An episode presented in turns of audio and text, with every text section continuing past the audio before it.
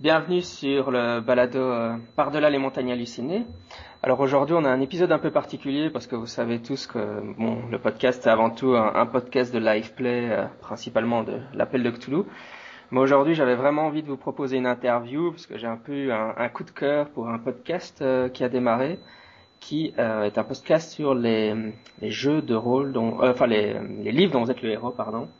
Et donc j'ai avec moi Xavier de de l'équipe Xavier et Jerry qui font donc, euh, alors là le nom du podcast en abrévié c'est le LPDVELH. Bonjour. Hey, salut, comment ça va Jean-Michel? Ça va bien, ça va bien. Ben, merci d'avoir euh, accepté mon invitation et donc on va on va essayer de présenter ton ton podcast euh, à avec ouais avec plaisir hein. et puis merci pour pour l'amour l'amour que tu nous donnes hein. c'est vraiment chouette euh, et, puis bien joué sur l'abréviation du podcast. Même Jerry et moi, on a du mal à le taper au clavier ou le prononcer des fois. On se gourre toujours, donc c'est un peu le défi euh, qu'on se met en avant. Mais bon, le, petit jeu de mots qu'on essaye de mettre hein, pour l'abréviation qui est utilisée des, romans. Mhm. Voilà, donc juste pour les auditeurs, vous en êtes euh, au moment de l'enregistrement de cet épisode à l'épisode 5. Et euh, juste pour dire un peu euh, de quoi vous traitez, ben vous avez des livres dont vous êtes le héros évidemment, mais pas mal, euh, pas mal de l'histoire et de comment sont nés les livres dont vous êtes le héros, les auteurs, la carrière des auteurs, et puis vous traitez des, des romans comme vous avez fait la sorcier de la montagne de feu, les collines maléfiques, et bien non, vous êtes dans mm. la saga euh, loup solitaire, quoi. Voilà, on essaye toujours de, de, de faire un peu l'écart entre le, la lecture, l'expérience, et après aussi l'histoire des, euh, des écrivains. Donc, euh, ce qui nous intéresse beaucoup euh, quand, quand, on regarde un peu les origines, Ian Livingstone et Steve Jackson, et après, bien sûr, il y a le l'anglais Steve Jackson qui rencontre après et qui demande de travailler avec lui l'américain Steve Jackson, qu'on connaît un peu plus pour tous ces jeux de plateau, jeux de rôle, hein, tout ce qui est euh, Munchkin, euh, Zombie Dice et tout ça. Hein. Donc c'est vraiment intéressant comment le, monde est petit quoi dans cet univers de, de jeux de rôle. Hein. Tout le monde finit par se rencontrer, travailler ensemble. Et euh, avec Jerry, même nous, on apprend pas mal de choses qu'on qu'on savait pas du tout. Par exemple, sur la saga de Joe Daver, les les les, les loups solitaires c'est là où quand on se renseigne sur euh, Gary Chalk, l'illustrateur, on avait appris justement que c'était un des, des principaux euh, comment dire créateurs de, des maquettes pour les figurines euh, Citadel et euh, White Dwarf. Donc ça même ça nous avait étonné parce qu'on se disait waouh ces mecs là qui viennent d'un autre univers de, de jeux de rôle, de jeux de c'est des livres dont vous êtes le héros. Et c'est marrant comment ils sont tous de la, quasiment de cette même boutique. On se rend compte un peu que la, la euh, c'est vraiment le, le, le, Games Workshop quoi. Mhm. Et beaucoup de gens passent par là ou ont travaillé avec eux, c'est un peu en freelance ou euh, au moins avoir eu une relation avec. Donc c'est assez intéressant. Et puis là, on continue, on est en train de préparer notre sixième podcast. Donc là, on, on a décidé vraiment d'aller vers les petites sagas et qui avaient un impact assez important pour ceux qui les ont lus. Donc là, on prépare euh, Loup Ardent, Firewolf, et là, c'est vraiment toute une autre expérience, un autre background. Donc c'est là où on s'amuse vraiment à faire notre point de vue quand on les a lus, notre nostalgie, parce qu'avant tout, voilà, ce sont quand même des, des romans d'une génération, hein, d'une enfance d'une génération. Et après, on fait voilà nos épisodes où on parle un peu plus euh, sur les écrivains, un peu l'envers le, du décor de ces livres euh, sur les créateurs. Oui, comme tu mentionnes, euh, l'américain Steve Jackson, euh, je vais quand même, le dire pour les auditeurs, parce que je suis en train de live, enfin, on diffuse pour l'instant une campagne GURPS. Hein. Évidemment, GURPS, c'est un jeu de Steve Jackson version américaine. Le, le jeu où on lance je sais pas combien de dés pour euh, pour une action. Excellent, quoi. Excellent. Ouais. Et alors, raconte-moi un peu qu'est-ce qui t'a donné l'idée de faire un, un podcast sur les livres dans Z le héros spécifiquement. Parce qu'il y a pas mal de, de, de podcasts sur les jeux de rôle, mais hmm. euh, surtout en anglais évidemment, mais vraiment sur, sur les livres dont vous êtes le héros. Comme tu dis, il y a un aspect nostalgique, retour en arrière. Euh, enfin, qu'est-ce qui vous a amené à, vous a donné l'idée quoi?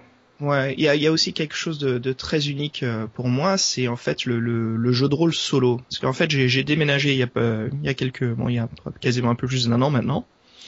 Et j'ai dû un peu refaire ma vie. Tu vas retrouver des, refaire des amis. Et tu sais, quand t'as au-delà de 30 piges, c'est pas la même chose que quand t'as 15 ans, quoi de te faire des potes. Donc tu gardes un peu tes contacts euh, d'où tu habitais avant, mais après tu dis bon, faut que je commence à me trouver des gens, j'ai envie de m'éclater un peu quoi. J'aime bien être solitaire aussi, ça me permet de créer, euh, faire pas mal de choses, trouver du freelance, mais après voilà, il y a toujours ce côté où j'ai besoin de socialiser.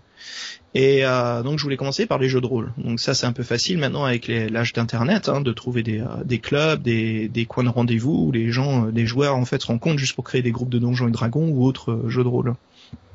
Mais bon, voilà, j'ai toujours un petit peu de mal. Je t'admets que être solo aussi, ça, ça, me plaît beaucoup. Donc, je voulais trouver un peu des jeux de plateau et des, euh, des jeux de rôle euh, solo. Et par ma connaissance, le jeu de rôle solo le plus connu, c'est euh, les fameux Fighting Fantasy, les game books, donc les, les, les, livres dont vous êtes le héros. Parce qu'en France, tous ces livres en fait ont été mis sous la même édition, avec un très très beau boulot hein, de Gallimard Folio Junior. Et mais toutes les collections étaient achetées et donc euh, imprimées euh, la même façon, ce qui était assez cool en France. Mais à savoir en Angleterre, pas trop en Amérique, mais en Angleterre, là, c'était un peu euh, édité partout, donc il fallait trouver les collections, il fallait savoir qui allait se faire éditer par ça. Donc j'ai commencé à lire ça et ça m'a aidé un peu à voilà à m'éclater en solo, mais aussi de m'inspirer pour mes futures campagnes là des gens que j'allais rencontrer pour faire des du jeu de rôle. Et puis voilà, ça m'a réouvert cette passion que j'avais déjà, de toute façon, qui était toujours euh, quelque part en moi, de, de, de, de, faire les livres dont vous êtes le héros. Et euh, je me suis remis à les, à les, collectionner. Je me suis dit, tiens, bon, j'avais déjà commencé à, un an avant à retrouver des numéros que j'avais pas. Et là, je me suis remis un peu, on peut dire, un peu hardcore, quoi. Je me suis mis vraiment à collectionner les numéros qui me manquaient, finir vraiment toutes les collections et euh, voilà, de, de, de, les lire, de m'amuser avec. Et en faisant ça, je cherchais un peu sur le web. Euh, tiens, ça, j'aimerais bien écouter en fait des gens qui en parlent avec euh, le podcast maintenant qui est un, un, marché assez étendu et qui est gratuit. Donc c'est assez cool. Je commençais à chercher et je me rends compte qu'à part euh, pas mal de vidéos YouTube françaises, anglaises et peu d'américaines, hein, parlent en fait les gens montrent leur collection. Alors t'as des mecs de YouTube qui balancent des livres sur la table, qui te montrent juste les jaquettes, qui te parlent pas du tout du bouquin. Et après, tu as certains gars euh, qui ont une passion, qui te parlent du livre et qui te font vraiment un, un tu sais, un, comme une, euh, comment dire, ils te, te racontent l'histoire, ils font vraiment une analyse euh, sur l'histoire avec leurs critiques. Et je me dis bon, c'est cool, mais il n'y a pas vraiment un mec à qui je peux m'abonner qui fait ça pour pas mal de livres. Donc je commence à chercher aussi sur les podcasts. Et podcasts, c'est pareil. Il y a quelques gars, des Britanniques, qui font des super podcasts de deux heures sur les livres dont vous êtes le héros, mais qui cernent pas chaque sujet je me dis dans ma tête, est-ce que c'est possible de faire un podcast qui dure ou est-ce que c'est juste qu'il y a personne encore qui, pense à le faire? Je me suis dit, ok, bah écoute, euh, si je le veux, ben on n'est jamais mieux servi que par soi-même. Donc j'ai appelé mon pote Jerry et je dis écoute Jerry, euh, voilà maintenant on peut parler, on peut discuter ensemble malgré que j'ai déménagé, tu vois c'est pas un souci, on peut choper sur Skype, faire pas mal de choses. Je dis Jerry, écoute, j'ai une idée, j'ai envie de faire un podcast où on parle des livres dont vous êtes le héros. Jerry et moi qui sommes fans, on parle de ça, même quand on travaille ensemble dans la même entreprise, c'était un peu notre pause déjeuner midi, de discuter de nos aventures et même de retourner sur eBay et euh, de compléter nos collections, de les lire, de se les partager et juste de, de, de réexplorer ça. On n'a pas grandi ensemble, donc on n'a pas eu euh, une enfance où on a pu partager ses romans. Mais euh, voilà, c'était un peu le, le, le délire qu'on avait. Et puis on se rend compte qu'on est vraiment tous les deux des passionnés, qu'on se souvient des moments clés importants de, de, certains romans, comme les. Bien sûr, bon, je pense que nos éditeurs le savent, on est des grands fans de sorcellerie et euh, de loup solitaire. Et euh, voilà, de se raconter certains moments et même d'en faire des blagues, euh, de discuter de tout ça. Et donc voilà, je me suis dit allez, on fait un podcast. On va faire, on, va, on est, on est assez blindés tous les deux, donc on se dit allez, on essaye d'en faire un par mois sera déjà content. Là, on a eu un peu de retard sur les deux derniers. J'ai mal, j'ai eu, bon, j'ai eu quelque chose d'assez affreux qui m'est arrivé, mais tout va bien. J'ai eu un énorme accident de voiture, donc ça m'a un peu retardé. Tout va bien, je me porte bien, j'ai, les radios sont ok, tout est ok. Donc je suis assez content et ça m'a pris un petit peu de retard pour euh, pour reprendre un peu les podcasts, mais là c'est reparti. On va essayer de rattraper ce, ce petit retard de quelques semaines.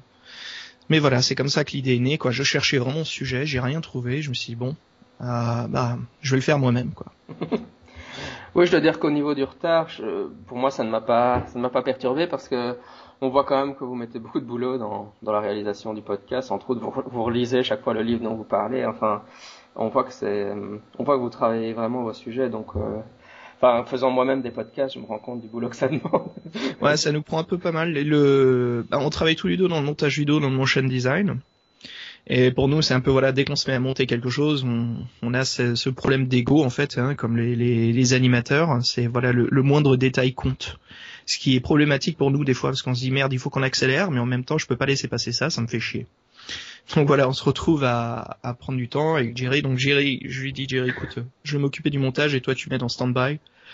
Et euh, voilà, donc ça me prend, ouais, ça me prend quelques quelques nuits des fois à monter les épisodes, parce que bien sûr il y a plein de passages qu'on coupe, parce que la passion qu'on a pour les livres, en fait, on, on oublie, c'est pas qu'on oublie, mais bon, on se rend compte qu'on est, malgré qu'on est en train d'enregistrer un épisode, on fait une pause et, pardon, et on commence à parler, euh, bah tu vois, des, souvenirs, des choses que, bon, forcément, on n'a pas envie de d'enregistrer dans le podcast, mais on fait vraiment des, des pauses assez longues, quoi, et on discute d'autres choses euh, concernant les livres.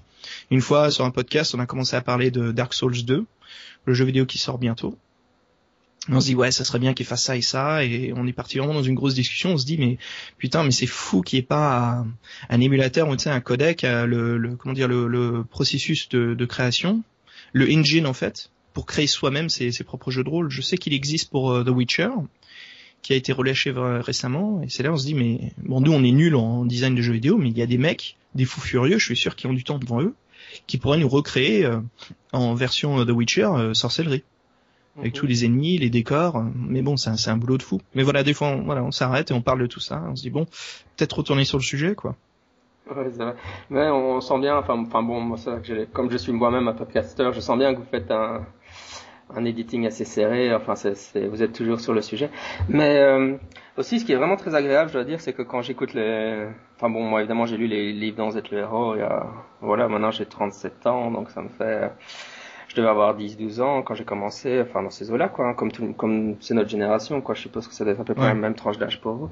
Et euh, mais je les ai pas relus depuis, euh, contrairement à vous. Alors quand vous commencez à en parler, c'est marrant, j'ai vraiment des flashbacks parce que finalement, les histoires me reviennent au fur et à mesure que vous en parlez. Euh, par exemple, les, les Maîtres des Ténèbres, euh, je l'ai je l'ai relu aussi plusieurs fois à l'époque. Et alors quand vous commencez à parler des, des scènes de ouais. combat, je, ça me revient. Tout d'un coup, je me dis, mais oui, je me souviens de cette scène. Ou de ah, l'illustration, c'est vraiment marrant. Ouais. Ouais, on focalise énormément sur les illustrations parce que bon, les images parlent tellement plus que qu'un qu simple paragraphe. Hein. Mais là, c'est vrai que ça, nous aussi, ça nous replonge. Alors bon, voilà les, les difficultés, l'envers du décor, le cachet, hein, c'est qu'il y en a certains qui sont difficiles à lire parce que ils tiennent pas la route ou c'est vraiment écrit pour un jeune public. Il y en a certains qu'on se dit, ah, tu vois, c'est des lectures un peu dures. Euh, donc on expérimente, on essaye certains, et c'est là on a vraiment vraiment du mal, surtout dans la collection après les 20 premiers euh, défis fantastiques. Avec Jérôme, on se dit, là c'est dur, tu vois, j'ai du mal c'est c'est un peu trop simple. Donc on fait vraiment un tri, on essaie de trouver ceux qui, euh, tu vois, qui marchent toujours pour un public qui en notre, notre âge aujourd'hui. Mmh. Quelque chose qui marche toujours. Alors là, tu vois, les, les Firewolf, les loups ardents, euh, c'est dingue quoi. Il y a du sexe, il y a de la violence, euh, c'est pas mal. On est, on, je m'en souviens quand j'étais plus jeune. Mais là, avec J1, on se dit, waouh, ça marche toujours quoi. C'est assez violent, c'est marrant que Folio Junior, j'ai l'impression qu'ils les ont pas lus. Parce qu'il y a vraiment un moment où tu, euh, tu, tu peux baiser une sorcière quoi. Et euh, t'as le choix. On, on, est étonné quoi. On se dit ok, bon bah c'est c'est cool. Pourquoi pas? Je veux dire c'est ça fait partie de l'histoire, c'est la fiction, c'est le thème. Hein. C'est le personnage qu'on joue. C'est euh, c'est tout à fait euh, comment dire. C'est ça sort pas de nulle part. C'est pas gratuit. Ça a bien une raison euh, sur le point de vue scénaristique. Mais ouais, ça, ça sort de l'ordinaire. Et c'est ça, c'est le tri, c'est la sélection, et c'est là où on s'éclate, quoi. Donc on, on lit quelques paragraphes, on regarde, on voit ce qui est un peu intéressant. Donc euh, on a fait un arbitrage au début, mais on se souvient surtout de ceux qu'on peut lire et ceux qu'on peut faire. Et après, moi, c'est surtout mon côté où j'expérimente, je, je regarde un peu ce qui est faisable ou pas, quoi. Oui, d'ailleurs, c'est la, la, la, la, si je peux me permettre, la seule entre guillemets critique que je voulais vous faire, c'est vraiment pas une très grosse critique, mais c'est que euh, quand vous avez commencé euh, sorcellerie, je me suis dit ah mais ils vont faire les quatre sorcelleries d'affilée évidemment pour qu'on soit, tu vois, euh, qu'on puisse suivre l'intrigue et puis vous sautez à le solitaire. J'étais un peu surpris par le par le ah. parce que je, je, me suis dit mais oui si on si on fait la quatre les quatre volumes de, de sorcellerie, on, aura on aura l'histoire frais dans la tête quoi. bah, ça va venir. En fait, c'est un plan qu'on que je voulais faire avec Jerry. C'est euh, toutes les sagas, on va les faire, mais on voulait pas scotcher trop longtemps sur euh, sorcellerie. Donc on va y revenir. Hein. Je pense que même ça sera notre prochain euh, pour ce printemps. Donc on va faire la cité des pièges. Mais on fait des pauses parce qu'il y a tellement à parler, on a peur en fait de scotcher que sur sorcellerie et perdre le public, tu vois, qui veut euh, loup ardent ou euh, loup solitaire. Hmm. Donc on essaie de diviser. Et ce qui est bien pour le podcasting, tu vois, c'est on peut toujours écouter les numéros et télécharger ce qu'on veut ensuite. Mais aussi euh, c'est pour nous, parce qu'on sait que là on débute, hein, on en est qu'au cinquième, on est en train d'entamer le sixième, mais on sait qu'on est en train de s'améliorer. Donc il y a des choses euh, qu'on va pas faire comme avant façon qu'on va parler, s'exprimer, c'est comment on va traiter le sujet. Donc j'avais dit à Jerry, écoute, on, se donne un petit temps entre chaque euh, saga comme ça, juste euh, pour voir comment nous-mêmes on évolue et comment on change, on, évolue le podcast. Oui, c'est vrai que comme vous l'avez bien expliqué, le, solitaire est encore très populaire, comme ils ont lancé maintenant le, jeu de rôle, etc. Donc euh, il y a des, il y a certainement plus d'intérêt pour pour la saga le solitaire que pour les mm. autres. Mais moi, ce que j'aime bien aussi dans le podcast, c'est que c'est vrai, voilà, moi je les ai lus encore une fois quand j'avais 10 ans peut-être, et, euh, et vous, vous avez vraiment un regard d'adulte maintenant dessus, euh, et c'est assez marrant de vous écouter analyser les romans parce que je les ai jamais analysés comme ça, forcément, parce que quand on a 10 ans, on, lit les choses sans, sans, sans vraiment, enfin, on n'a pas le recul nécessaire, quoi. Hein. Par mm. exemple, j'avais jamais réalisé euh, que, que sorcellerie, c'était une version plus, euh, plus difficile, plus, plus, plus mature des livres dont vous le héros. Puis une fois que vous l'expliquez, je me dis mais oui c'est vrai, maintenant, maintenant vous l'avez dit, c'est évident quoi. ah ouais, en fait c'est intéressant, mais c'est comme ça que qui s'était vendu en, en Angleterre. Et euh, à l'époque, c'était euh, c'était Steve Jackson, hein, donc le créateur de sorcellerie, qui euh, c'est marrant, mais il en avait marre d'écrire des histoires pour des enfants des ados. Donc pour lui, c'était des défis fantastiques, qui étaient plus pour un public un peu plus jeune.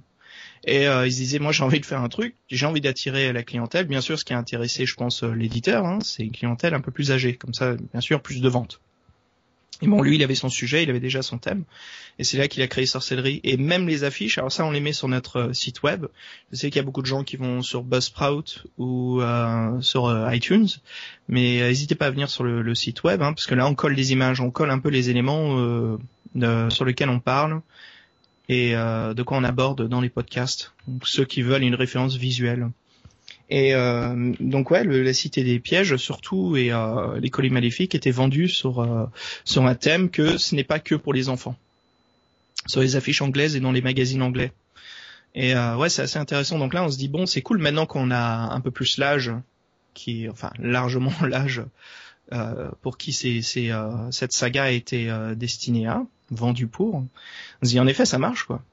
C'est ça marche. Le Steve Jackson a vraiment bien prévu son coup et même maintenant en 2014 euh, le, thème marche toujours. Pourtant c'est des histoires qui datent, hein, qui sont d'une autre époque du jeu de rôle et qui tiennent toujours la route. Oui, et quand vous avez fait l'historique des, livres dont vous êtes les héros, finalement vous n'avez pas tellement abordé, mais enfin pour moi, pour moi les, les vous êtes le héros sont un moment un peu mort de leur bien mort quoi. Ils ont perdu en popularité. Bon, c'est en train de revenir maintenant avec les parce qu'ils ont d'un point de vue technologique, ils ont été transformés euh, sous des formes d'applications pour iPhone. Ouais, ils reviennent pas mal sur tablette. Euh, c'est quand même limité sur tablette. De temps en temps, il y a des nouveaux éditeurs, il y a pas mal de, de freelancers et de comment dire de, euh, de indie, hein, de indie développeurs qui font des, des jeux sur tablette ça revient pas mal. Il y a aussi Folio qui s'est mis à le rééditer.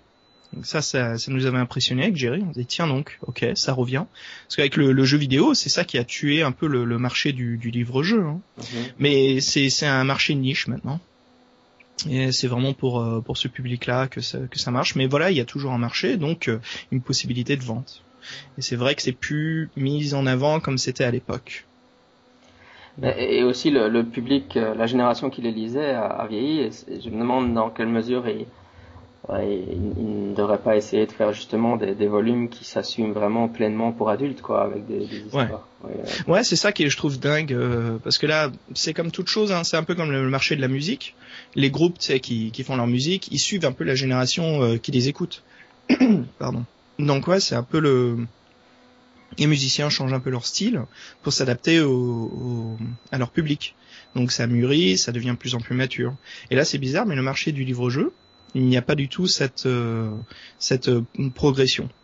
C'est ce, ce, ce, marché en fait où c'était pour un public et basta. Ça sera toujours pour ce public qui a cette moyenne d'âge. Et donc quand ce public devient un peu plus âgé, a envie de passer à autre chose, bah j'ai l'impression que les, les éditeurs les écrivains, bon, s'amusent toujours hein, parce que c'est leur euh, c'est leur style d'écriture, c'est un peu leur narrative. Ils vont pas changer parce que ça marche toujours, mais c'est bizarre que ils cherchent pas d'autres éditeurs à développer. Tu vois, pardon, je veux dire d'autres écrivains à publier. Comme ça, on a des écrivains pour un certain public, d'autres écrivains pour ce public-là, qui est cet énorme marché. Et c'est sûr, je, je pense que ça se vendrait mais j'ai l'impression que ça se fait pas. Je pense que c'est les personnes qui sont en chef. Déjà, les éditeurs qui font ces livres-là, ce sont pas des éditeurs qui font que des livres-jeux. Gallimard, bien sûr, euh, fait énormément de littérature française, de traduction, et euh, voilà, le marché niche qu'ils ont, c'est les livres-jeux. Donc en France, c'est Gallimard qui contrôle un peu, euh, généralement, on va dire, les, les livres-jeux, qui revient, enfin qui contrôlait avant à l'époque. Aujourd'hui, là, ils rééditent certains numéros, ils font de la vente en ligne, mais ça s'arrête là. Ils cherchent pas à publier d'autres. Donc il y a d'autres éditeurs qui publient les livres-jeux, mais ça reste un, petit marché. Je pense que c'est, je pense qu'il y a un public. C'est sûr que ça se vendra. Après, c'est, faut pas imprimer, je pense, de, trop, trop de numéros. C'est surtout que là, il y a pas mal de ventes web. Je pense que c'est imprimé par achat sur le web. Je pense qu'ils contrôlent pour pas faire de gâchis. Mais euh, ouais, il y a un public, il y a quelque chose. Il y a, c'est sûr qu'il y a une recette qui marche. Euh, c'est quand on voit euh, le marché du jeu de plateau, euh, comme Fantasy Flight, Flight Fantasy, je me trompe toujours quand je les appelle. Tu vois, ça c'est un des trucs que je modifie toujours dans les podcasts quand on parle de cette marque de jeu de plateau, vu qu'on se gourre à chaque fois. Mais eux, ils reviennent, c'est voilà, c'est une boîte qui fait que des jeux de plateau, qui fait sur euh, l'appel de Toulouse, euh, Warhammer 40 000, pas mal de trucs, qui font aussi les jeux. c'est vraiment un marché niche, hein, c'est les jeux de deck building. Donc vraiment, ça joue que avec des cartes en main et en fait, on améliore son deck, ce qui est donc ces, cartes en main. Tout ce système-là, ça c'est des jeux qui commencent à être à la mode, mais c'est, euh, enfin, si je me trompe pas, pour moi, c'est vraiment un marché niche. Et pourtant, eux, ils ont tout compris. Ils maîtrisent ce, ce, ce, ce marché-là et ils développent énormément de, de, jeux. Quoi. Flight Fantasy sort toujours des, des, nouveaux jeux de plateau tous les ans et comprennent qu'il y a un public qui aime jouer aux jeux vidéo, qui aimerait surtout les jeux de plateau, d'où en fait leur euh, l'achat de la licence de Gears of War des choses comme ça, où maintenant ils font des jeux de plateau, Gears of War, donc les gens qui aiment, euh, j'ai oublié comment ça s'appelle, euh, Ténèbres, je sais ça, c'est le fameux jeu de plateau de figurines, c'est un peu Donjons et Dragons, mais sans le système de jeu de rôle, plus le système de baston. Mhm. Donc c'est un peu cette stratégie du mouvement. Et euh, voilà, ils font ça pour Gears of War. Et maintenant, j'ai vu qu'il y avait carrément, quasi, carrément le, le jeu de rôle Gears of War.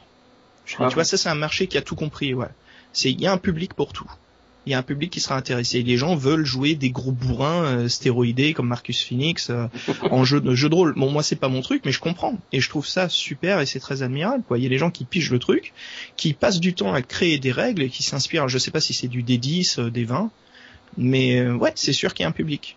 Mais j'ai l'impression que tu vois le, le, le mouton noir du troupeau, ça reste les livres-jeux solo. Mm-hmm c'est toujours un marché euh, qui est, je dirais pas mal exploité, mais qui est un peu à l'abandon. Et pourtant, il y a des acheteurs. On est là, il y a un public qui est là pour ça. Ouais. Ouais, j'avais vu à l'époque, euh, enfin parce que je regarde, j'ai commencé à, jouer à l'appel de Cthulhu très sur le tard, enfin voilà quoi, dans, dans, dans, la trentaine, bien dans la trentaine. Je faisais des jeux de rôle bien avant, mais hmm. à l'appel de Cthulhu et je regardais un peu les vieux suppléments et ils ont ils ont sorti en fait des suppléments qui sont des livres dont vous êtes le héros. Euh, pour l'appel de Cthulhu, malheureusement, j'ai ils sont difficilement. Euh, enfin, ça devient. Ah, il, faut, il, faut, il faut aller sur eBay pour se les procurer, puis c'est pas donné. Hmm. Mais j'étais vraiment curieux de les lire parce que je me dis est-ce que. Enfin, ça date certainement des années 80-90, donc c'est peut-être encore pour un public pour, plus pour enfants. Mais est-ce qu'ils auraient osé faire de l'appel de Cthulhu vraiment euh, euh, greedy, enfin adulte, noir, et où tout le monde meurt à la fin? C'est là où on se retrouve à faire nous-mêmes nos scripts, quoi, parce que c'est tellement difficile à trouver. C'est. Et comment, comment on a abordé la, la, question du jeu de rôle euh, Je suppose, enfin, je ne sais pas, moi, je, je suppose que tu es aussi passé au jeu de rôle peut-être avec l'œil noir. Enfin, en tout cas, moi, j'ai fait... les gens qui ont joué au, au, livre dans le héros, ils ont souvent découvert euh, le, jeu de rôle euh, par l'œil noir, puisque Gallimard s'est mis à traduire l'œil noir aussi. Hmm. Est-ce que, est-ce que ça a été ton cas ou Alors, l'œil noir, j'ai eu une très mauvaise expérience. déjà, j'arrivais pas à trouver des joueurs. Et le peu de joueurs que je trouvais, on n'était pas assez sérieux pour bien suivre les scénarios. On était un peu jeunes, hein, c'était encore l'époque du collège. Donc après, on a essayé un peu plus tard, mais bon, il y avait Advance euh, Dungeons and Dragons, et puis euh, après il y a eu l'époque de Donjons et Dragons 3, puis 3.5. Donc ça, vite fait, c'est, euh, moi, il y avait un peu mieux qu'on a trouvé quelque chose de plus intéressant à jouer. Oui, enfin d'ailleurs pour les, les, auditeurs qui ne savent pas, euh, l'œil noir c'est un c'est un jeu allemand euh, donc qui, qui existe d'ailleurs toujours hein, et qui est très populaire en Allemagne. et qui qui de Zwart comment ça fait j'avais vu le nom allemand mais mon, allemand mon allemand est pathétique mais j'en ai pas mal j'ai l'énorme livre de base qui est en fait un sort de coffret en plastique avec l'écran du maître du jeu tout ce qu'il faut hein, même un crayon quelques romans donc je m'amuse à lire les règles on expérimente avec Jerry savoir si on en parle ou pas mais euh, ouais, à chaque fois on se dit bon, c'est c'est pas mal comme système, ça marche, mais euh... Mm, mm. mais, après l'allemand, voilà, c'est là où je me perds complètement. De... Mon, mon, histoire était très similaire à la tienne, dans le sens où moi aussi j'ai lu euh, j'ai lu l'œil noir. Euh, voilà, j'avais 12-13 ans et je peux je peux pas dire que j'ai jamais fait une véritable un véritable scénario, une véritable partie de l'œil noir, parce qu'à l'époque on était trop nuls. Enfin, je lisais le bazar et j'essayais d'imaginer, mais comment ça se joue ce machin Je comprenais pas trop. C'est ça la difficulté. Alors, ce que je voyais, c'est qu'il fallait dessiner les plans. Il fallait dessiner des plans sur ce, ce fameux papier échiquier qu'on nous donnait. Hein. Mhm. Euh, pour que les joueurs en fait explorent, expérimentent. Je me dis mais c'est une perte de temps ça. Je sais pas, tu le fais par euh, par imagination chacun travaille sur la, la, la narration du du, euh, du, maître du jeu. Et puis après bon maintenant avec euh, les euh, les les comment s'appelle c'est les les, les feuilles enfin ce dépliant de, de cases pour donjons et dragons et choses comme ça c'est plus facile. Avec un marqueur noir on dessine la zone de combat et là on applique les règles de mouvement et choses là. J'ai l'impression que l'œil noir elle avait déjà pigé à l'époque ça. Et mais bon c'est voilà j'en ai vraiment pas trop fait, donc je peux pas vraiment dire euh, si j'ai une petite euh, expérience avec quoi. Maintenant aujourd'hui j'en ai collectionné quelques-uns, euh, voilà pour pour les préparations du podcast si on en parle ou pas. Mais ouais c'est c'est l'un de ceux qui sont un peu difficiles pour nous parce qu'on a vraiment on n'a pas trop on a on a fait quelques parties. Moi je sais que j'en ai fait une ou deux quand j'étais gamin, mais c'est tout quoi. Parce, que, oui, enfin, encore une fois pour les auditeurs, dans le Noir, il y avait des livres solo aussi, hein, qui, qui, se jouaient, qui utilisaient. Il y avait des livres solo. C'est vrai que. Bah euh, ouais, non, je serais curieux que vous en parliez parce que même, même si je suis je suis exactement dans le même cas que vous, hein, euh, j'ai j'ai lu l'œil noir, j'ai pas compris ce que je lisais et puis et Merde. Puis, euh, et puis après je me suis acheté euh, Donjons et Dragons, la boîte de base. ah ouais, la, la boîte rouge, ça change tout. Hein.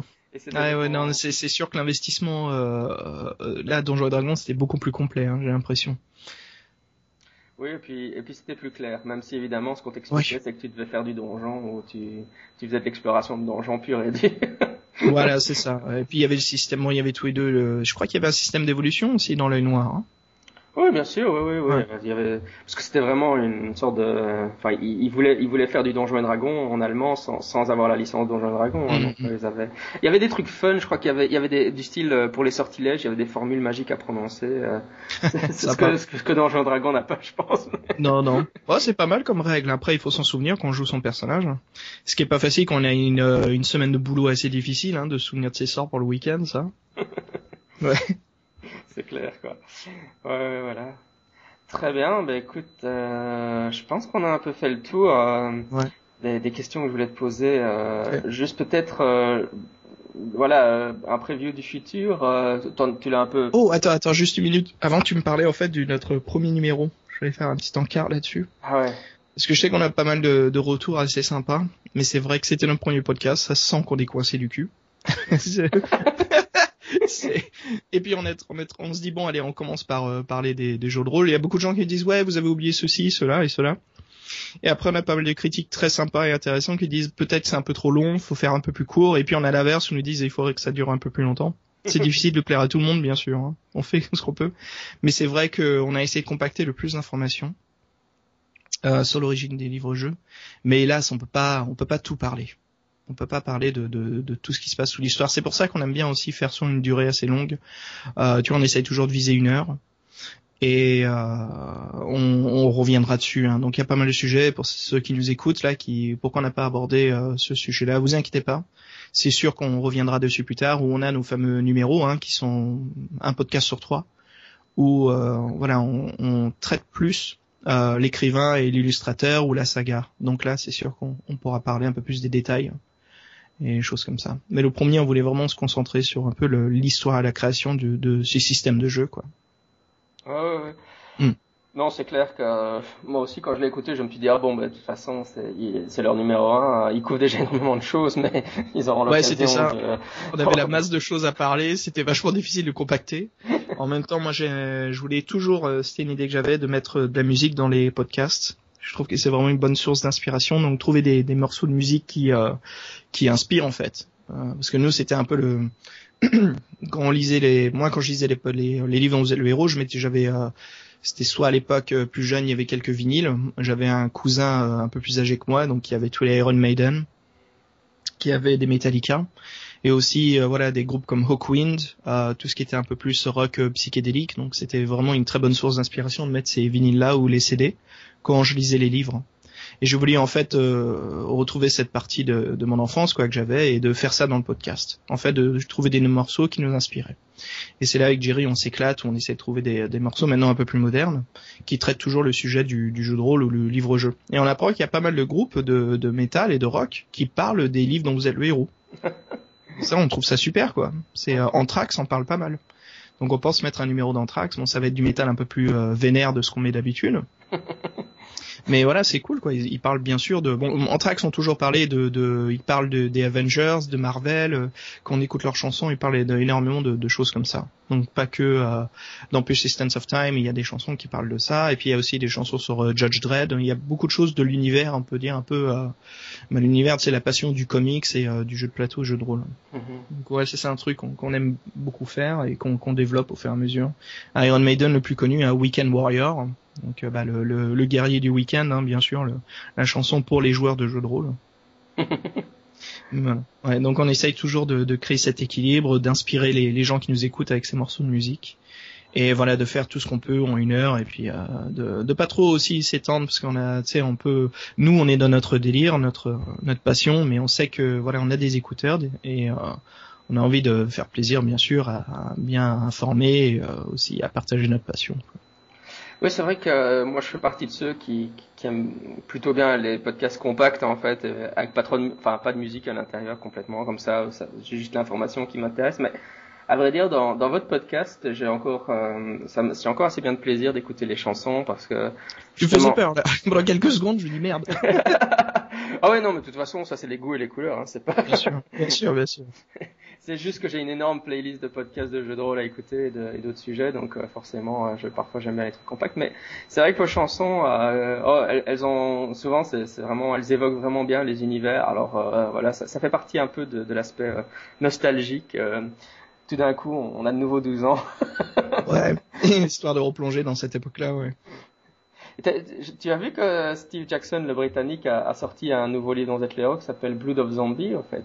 Ouais, qui est sorti, euh, je crois qu'avant tout sur tablette, si je me trompe pas. Ah, je sais pas. Euh, ouais. J'ai pas eu la chance de le lire, mais. Je pense qu'il y a eu des versions. Je suis pas sûr si ça a été imprimé ou pas, mais j'avais lu l'article sur la tablette. Ouais, il a vu en fait qu'il y a bien un marché pour ça. Et voilà, Steve Jackson s'est penché dessus et a créé Blood of the Zombies. Donc euh, je l'ai acheté sur mon sur ma tablette et j'ai pas eu le temps encore de l'essayer car euh, je suis à fond là sur le le loup solitaire de Steve Jackson. Ah pardon, qu'est-ce que je dis? Je me mélange dans tous mes livres là. Non, je veux dire. Euh, loup ardent. Exact. Non, loup, solitaire. C'est loup solitaire. Ah bah alors t'as dit juste. ouais, tu, je me, tu vois, c'est à force de parler de tous les livres-jeux, on s'y perd. Euh, non, non, de Joe Dever, bien sûr. Joe Dever, en fait, qui a, qui, comme Steve Jackson, qui a compris qu'il y avait un public euh, sur tablette et donc euh, qui a créé euh, une nouvelle aventure de loup solitaire. Euh, pour ceux qui veulent essayer, c'est, c'est vraiment amusant. On en a parlé un petit peu avec Jerry dans notre deuxième podcast là sur, euh, je sais premier ou deuxième qu'on a fait. Il y en a un sur Joe Dever et l'autre qu'on a fait après sur sur les maîtres de, les maîtres des ténèbres. Mais on en parle un petit peu, c'est sympa. On, a on sait pas trop penché dessus parce que voilà, on avait commencé à y jouer. On n'a pas eu le temps de finir l'aventure, donc on voulait pas déjà donner notre critique euh, dessus sans vraiment l'avoir complété. Mais là, je passe mon temps à jouer dessus. Sympa les dimanches, euh, je me penche, euh, je lis l'histoire vraiment intéressante. Euh, puis ouais, ça fait replonger. Et là, surtout l'utilisation de la tablette, très smart hein, des créateurs. Les illustrations sont animées. Ah donc, ouais, et puis après les scènes de combat, c'est vraiment un jeu vidéo. Euh, où on, le système de règles est gardé de loup solitaire, mais voilà, il y a tout un système de jeu un peu plus entraînant euh, pour le combat, quoi, des icônes, il faut garder des XP, c'est un peu ce tour par tour avec une barre qui recharge. C'est bizarre, mais c'est un peu une, pardon, un peu une fusion de, tu vois, comme les jeux comme Chrono Trigger ou euh, Final Fantasy, à mélanger avec leur propre set de règles. Donc c'est vraiment intéressant à jouer. Ouais, j'avoue, dès que vous en, je, n'en avais pas entendu parler avant d'écouter les épisodes là sur le solitaire et dès que je suis revenu à la maison, euh, parce que j'écoute ça dans ma voiture, j'ai j'ai été voir dans YouTube pour voir des vidéos, j'étais voir, et c'est vrai que ça a l'air vraiment sympa. Hein, donc. Ah ouais, là moi je suis à fond dedans, ça, c'est cool quoi, c'est vraiment sympa. Et là bien sûr, il a compris son public. Mais tu vois, c'est que ces mecs-là, hein, c'est les mecs qui sont à l'origine qui pigent euh, à qui il s'adresse et qui à qui ça va intéresser. Et euh, après, il y a d'autres gens, je sais pas si c'est exprès ou pas, on avait parlé avec Jerry, hein, tout ce qui est euh, Dark Souls, euh, The Witcher, le public voilà qui a grandi avec les livres dont vous êtes le héros et qui aime les jeux vidéo, mais c'est c'est c'est des c'est des excellents jeux, jeux vidéo quoi, qui ont compris cet univers. Pour nous, Dark Souls, on l'appelle avec Jerry, on s'amuse, on l'appelle sorcellerie de video game. Parce que le jeu est tellement difficile, on peut crever à n'importe quel moment. Euh, les régions sont remplies de démons, de monstres, tout veut notre peau. Mais voilà, on a ce système euh, de jeu, cette satisfaction d'accomplir euh, les tâches, de tuer certains ennemis, comme sorcellerie, mhm. ce qu'on retrouve. Et voilà, pour ceux qui sont intéressés, on n'en a pas parlé dans le podcast. J'en profite pour en, parler avec toi là, mais tu sais que sorcellerie commence à être édité par Inkle, donc un studio de jeux de jeux de tablette qui sont en train d'éditer les sorcelleries sur tablette. Oui, oui, oui, j'avais vu passer ça. Ça avait l'air vraiment chouette. Euh. Ils sont excellents. Le boulot est magnifique. Euh, le, ils ont changé le système de de, de bataille. Donc il y a, c'est plus un système de, de dés. Euh, parce qu'il y a, il y, a, il y a longtemps, il y a quelques années, il y a un éditeur qui avait sorti euh, les, les collines maléfiques sur tablette. Enfin sur téléphone. Il y avait pas trop les tablettes encore à l'époque, donc c'était plutôt sur sur téléphone, smartphone. Et je crois qu'il y avait un problème de licence parce qu'ils se sont fait saquer au bout d'un an. Donc ça c'est un peu craignos pour eux, mais euh, j'avais pu en profiter. C'était système de d donc c'était vraiment les mêmes règles euh, que, que le, jeu, le, livre, le livre-jeu. Mais là, voilà ce que fait Inkle. Donc là, j'ai l'impression qu'ils ont la, la, licence parce que c'est vraiment la typographie euh, euh d'Angleterre hein, qui était sur les livres. Et là, ils ont publié il y a quelques mois maintenant euh, La Cité des Pièges. Donc ils se préparent bien sûr au troisième volume mais euh, les, les, les, histoires sont excellentes. Il y a vraiment une carte du monde, on peut la regarder, se balader dessus. Euh, on avance euh, comme un petit pion, comme si on jouait en fait à Donjons et Dragons sur, un, sur une carte du monde. On se déplace où on veut, sur les destinations auxquelles on veut se pencher. Euh, le système de baston, c'est plus un système où on a un certain nombre de points et comment on veut se battre, est-ce qu'on veut se protéger, est-ce qu'on veut attaquer. Donc c'est assez bien fait. Euh, la magie aussi, c'est un sort de mini-jeu intéressant. Mais il y a un très très beau boulot, donc ça, pour ceux qui veulent euh, tenter une expérience euh, numérique de sorcellerie, ça vaut le coup. Ouais, moi j'avais avec l'ancien éditeur d'application là, j'avais essayé le Sorcier de la montagne de feu, et c'est vrai que ça, tout d'un coup, Steve Jackson que, que je suis, suis sur Twitter annonce ah bon ben ces applications livres dont vous êtes le héros euh, ne seront plus accessibles à partir de telle date. je me suis dit mais c'est quoi ce beans Alors j'étais dégoûté, je les avais tous achetés moi, c'est un truc qui euh, merde. Enfin j'étais dégoûté pour pour les gens avec qui je voulais partager quoi. Moi j'ai pu je les ai toujours, elles marchent toujours sur mes euh, sur mon téléphone mais ouais, c'est un peu décevant quoi. Mais elles sont revenues maintenant, ils sont en train de les redévelopper. Hein. Ils ont enfin ils ont enfin développé enfin terminé leur problème de licence donc ça revient. Mais euh, juste un truc, c'est vrai que moi, évidemment, quand je me souviens, quand j'avais 10-12 ans que je jouais les livres dans Z héros, j'avais bah, je trichais comme un fou. Hein. Je, je respectais pas les règles à fond. Hein. Les combats, à un moment, je crois que je jouais même plus les combats. Je voulais juste connaître la fin. Et je, regardais. Enfin, je crois qu'on a tous joué les livres dans le héros comme ça. Et c'est vrai qu'avec ces systèmes de, de tablettes, évidemment, c'est fini. Hein. Tu peux plus tricher puisque c'est la tablette. C'est ça qui est sympa. c'est ça qui est. C'est un truc assez cool à faire. Ouais, je sais que le, le jeu loup solitaire est assez sympa là-dessus. On a, pour l'instant, je suis mort qu'une fois, mais j'ai vu qu'il y avait un système de, de continu infini. Donc j'ai l'impression que ça aussi, ça se base sur le, jeu vidéo d'aujourd'hui, qui est un peu le jeu vidéo cool, à part euh, pour certaines exceptions, hein, comme on vient de, comme je viens de décrire, comme tu vois Witcher et euh, euh, Dark Souls. Mais ça reste pour un public en fait qui a l'habitude des continue, d'un peu d'être aidé par le jeu vidéo. Pas comme à l'époque des euh, textes aventures, hein, tout ce qui était infocom comme euh, euh Station Fall, euh, Cutthroats, Wishbringer, enfin bref tous ces jeux-là qui étaient qui avaient pas beaucoup d'aide, qui étaient pas. C'était à toi de te démerder. On te donnait pas mal d'indices, mais on va pas te donner la réponse. T'en parles à tes potes à la de récré, mais il y avait pas encore internet, il y a rien, donc tu te démerdes. Mais ouais, nous aussi quand on était gamins, on... forcément on triche. Hein. ça c'est c'est sûr que ça nous fait chier de recommencer au début quand on a déjà passé une soixantaine de paragraphes. Et mais avec Jerry, on se dit justement tiens, on va essayer de on essaye de pas tricher. Mmh, donc on se donne des continues. Moi je me donne trois continues, donc j'ai vraiment trois petits marque-pages dans mon livre. Et euh, voilà, ça sera ma critique. Si je le si je le rate, bah je ferai une critique là-dessus en fait, le fait de ne pas l'avoir accompli. Euh, mais bon, vu vu tout ce qu'on fait, on les a déjà lus, euh, on connaît un peu la fin. Mais on essaie quand même de se donner un nombre. Avec Jerry, des fois, on se dit bon, on n'a pas le temps. Euh, il y a des combats qu'on saute. Tout ce qui nous paraît facile, on saute. Tout ce qui nous paraît difficile, on le fait juste pour avoir l'expérience, de pouvoir critiquer dessus. Mm-hmm. Et on regarde les stats des ennemis. Ok, là c'est supposé être un grand combat. On imagine un peu la musique de Hans Zimmer, tu vois, en arrière-plan. Euh, le, combat fracticide. Mm-hmm. Donc ouais, c'est un peu notre délire, mais certains trucs, ouais, on passe, ça dépend quoi. Il y a comme le sorcier euh, de la montagne de feu, on l'a refait vraiment à 100%. Euh, moi, je l'ai réussi au deuxième run. Le premier, c'était un peu un échec. Je me suis fait tuer par, je crois que c'était des zombies. Et euh, ouais, donc euh, certains, certains on les fait à fond, d'autres euh, comme là les le loup solitaire. Je sais qu'avec Jerry, voilà les, les petits monstres, tout ce qui était vraiment ridicule à tuer. Euh, on s'équilibrait un petit peu, on passait, d'autres on faisait quoi. Souvent c'est un de nous, Jerry, vas-y fonce, fais pas les monstres, moi je ferai les monstres. vu qu'on les lit chacun de notre côté. Et c'est vraiment juste pour préparer notre critique, d'explorer un peu le livre. Euh, on essaye toujours de faire des chemins différents. Souvent là, on prend les mêmes chemins, mais c'est c'est pas voulu. C'est juste qu'on a un peu la même façon de penser quand il y a des directions à prendre. Mais euh, ouais, c'est c'est assez intéressant comment euh, comment on, on gère en fait le fait de tricher ou pas. Ah, le sorcier de la montagne de feu, le, la, la, séquence du labyrinthe où tu retournes en rond pendant 10 ah, oh, elle me rend dingue et j'ai laissé ah. tomber là quand je le rejouais avec la tablette j'ai dit oh foutu et même en allant sur internet en, essayant de lire des explications de comment sortir de ce labyrinthe ah la vache ouais, ouais. la... non moi je suis allé voir un walkthrough au bout d'un moment j'en ai ras le cul hein. j'arrivais pas à sortir de ce labyrinthe pour la préparation du podcast j'ai dit bon écoute je triche hein. d'accord j'ai compris l'expérience du labyrinthe je pourrais en parler donc je suis juste allé voir un walkthrough qui te dit les numéros de paragraphes à suivre. Et euh, je sais que plus jeune, je l'avais réussi. Jerry, par contre, l'a réussi lui. Il se souvenait euh, carrément du chemin. Euh, il a écouté les elfes, c'est qui. Oh non, c'est moi qui les ai eu. Lui, il a même pas eu le passage des elfes qui jouent au poker, qui te donne l'indice. Donc lui, il me fait mais non, c'était facile. Je fais tu le fous de ma gueule. Attends, je suis resté coincé au moins une heure à la lecture, quoi.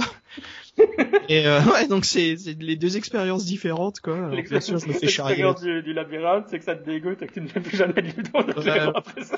ah c'est ça, t'as as la barre. Et je sais que même c'est marrant, mais comme on en parle dans le podcast, il y a des gens qui euh, répondent dans certains forums où on participe, qui nous disent vraiment le, le commentaire de, de, de troll quoi, genre trop facile, t'es nul. Je dis, mais on fait ce qu'on peut quand on essaye, on n'y arrive pas. Donc c'est marrant quoi, même des gens inconnus qui viennent te dire, euh, attends, même toi t'as fait le labyrinthe, t'abuses. Je suis, attends, eh, je me perds, je me perds. C'est efficace comme labyrinthe, non? Ouais, bah je me suis aussi perdu. Hein. J'ai même laissé tomber. ah ouais, ouais c'était c'est le passage un petit. Et je crois que le pire, c'est euh, rien que cette aventure de trouver certaines clés de franchir le labyrinthe, tuer le Minotaure, t'arrives à la fin, tu tues le sorcier. Euh, imaginons que t'arrives, tu, tu, tu détruis pas son paquet de cartes, parce qu'en faisant ça, ça réduit sa force et sa vie. Euh, je crois que c'est l'un ou l'autre, je me souviens plus. Parce que si on prend son paquet de cartes et qu'il joue avec, bon ça c'est une référence. Pour moi, c'était vraiment une référence à Donjons et Dragons parce qu'il y a un objet euh, des dieux. C'est un fameux jeu de cartes. Et chaque carte que tu utilises te donne des XP, te téléporte quelque part. C'est vraiment un jeu de cartes divin. Et, euh, ouais, donc euh, je voyais le sorcier jouer avec ça, le grand Zagor. Je dis bon, bah c'est, ça doit être un jeu de cartes euh, de magie. Et c'est là où j'ai brûlé le paquet. Jerry avait fait autre chose lui pour réduire sa force. Il lui je crois que c'était l'œil du Cyclope qu'il avait trouvé. Donc même ça, on trouvait ça sympa comment Steve Jackson et Livingston avaient écrit cette aventure. Le boss de fin qui a plusieurs façons de le faire. Mais sur ce que je disais, imagine que tu trouves pas ces solutions-là, que tu tues vraiment le, sorcier par euh, force brute, t'arrives à la fin et tu trouves ce coffre, mais t'as que deux clés sur trois. Ouais, c'est ça, quoi. Là, t'as la haine, parce que tu viens de te taper tout le roman, et t'as pas trouvé juste une clé.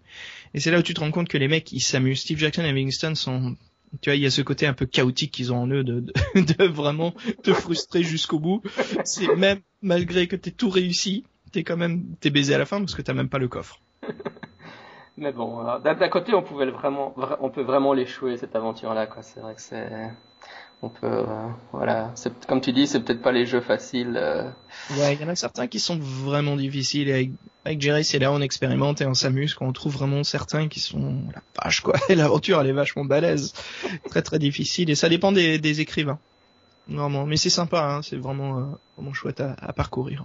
Les loups solitaires sont plutôt à notre expérience si on à l'épée de Summerland, hein, après le deuxième tome, si je me trompe pas. Euh, donc c'est vraiment dans le tome 3 qu'on va expérimenter avec. Euh, c'est, ça change l'aventure, mais pour les gens qui lisent dans le désordre, ça marche pas.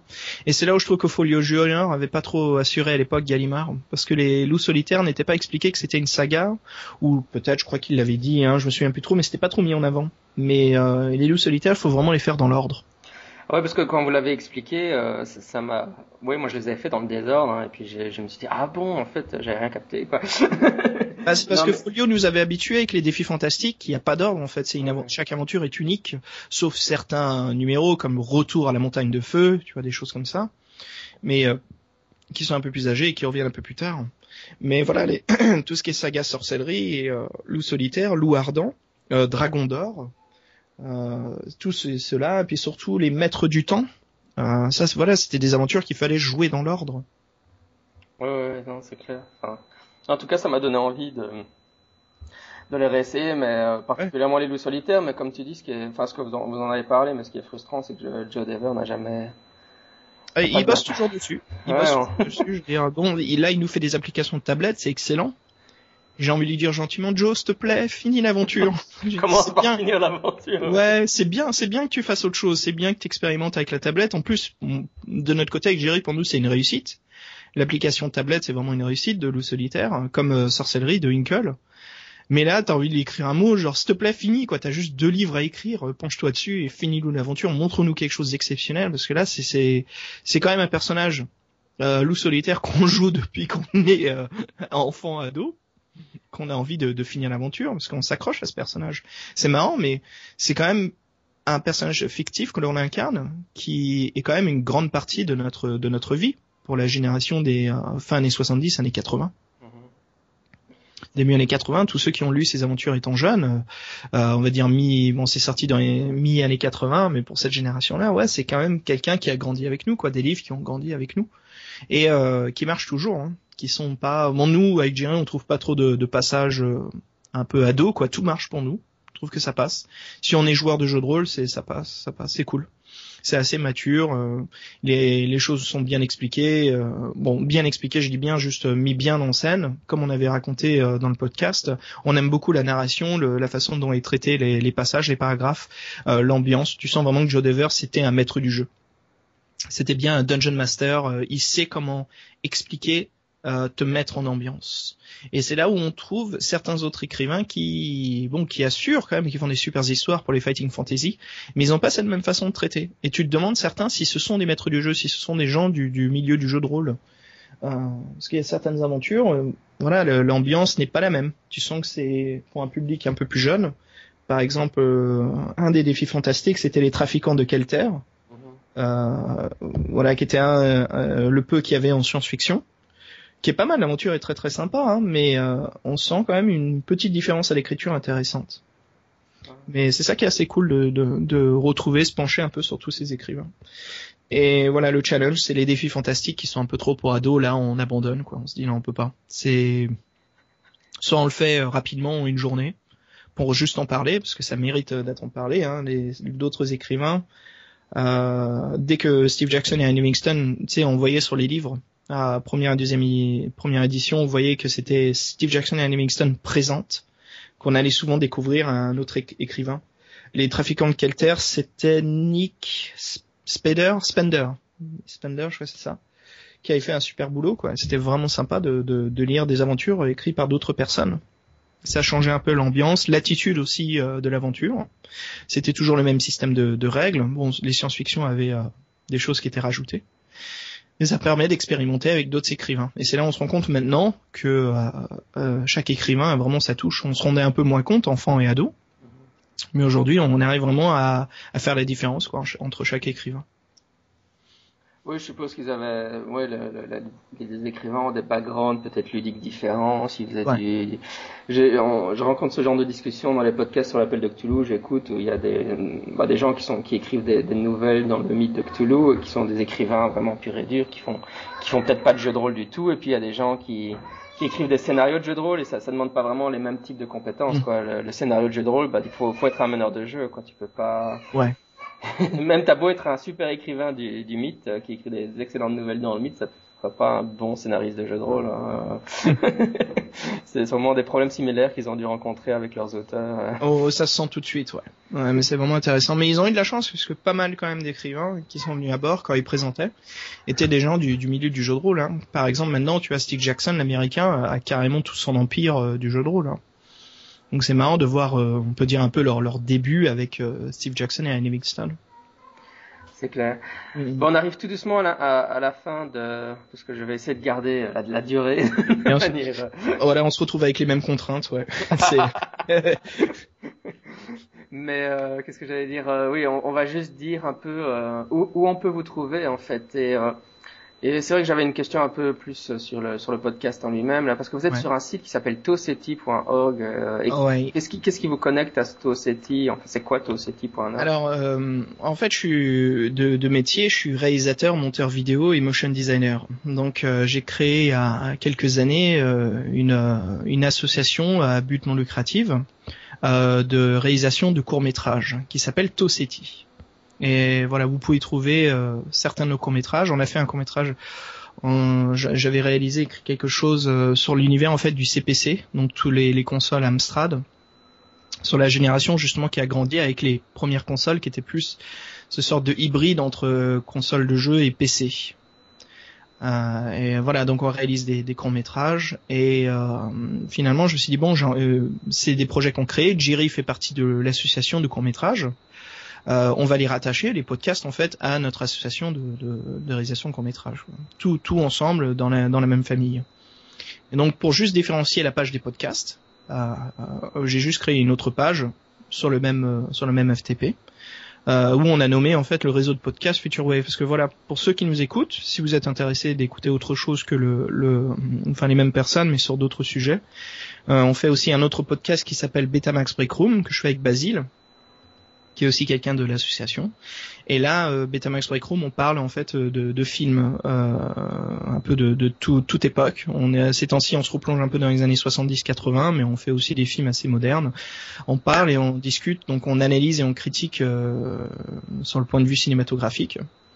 Et après, il y a un autre podcast qu'on a fait récemment, qui est un peu plus, euh, qui sera euh, créé moins souvent, qui s'appelle VHS Massacre, et euh, là, je fais avec plusieurs personnes qui sont pas de l'association, qui le sont, où on parle de d'un peu les, les euh, le meilleur du pire, où on fait des comparaisons. C'est un podcast où on se lâche un peu plus euh, sur la critique. On n'hésite pas à, à jurer qu'on n'est pas d'accord, on critique méchamment parce que bah, des fois, tu sais, on va rendre ce que le film nous a fait subir.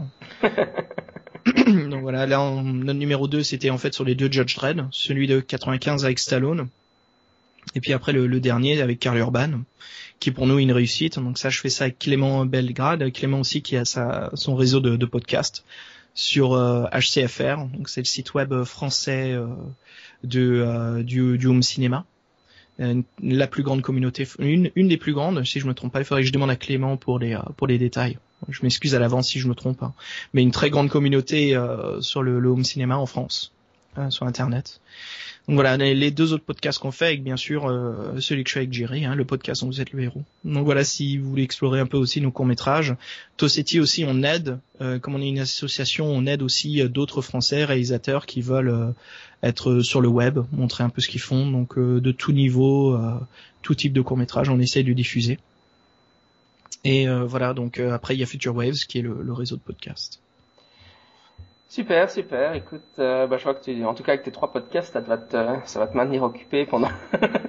ouais, c'est un peu difficile à gérer des fois, mais c'est amusant. Avant tout, c'est euh, c'est la pause entre les tournages. Donc là, pour l'instant, je, je suis en train de de d'écrire une, nouvelle fiction, donc euh, un nouveau un nouveau court métrage. Donc euh, c'est c'est la pause.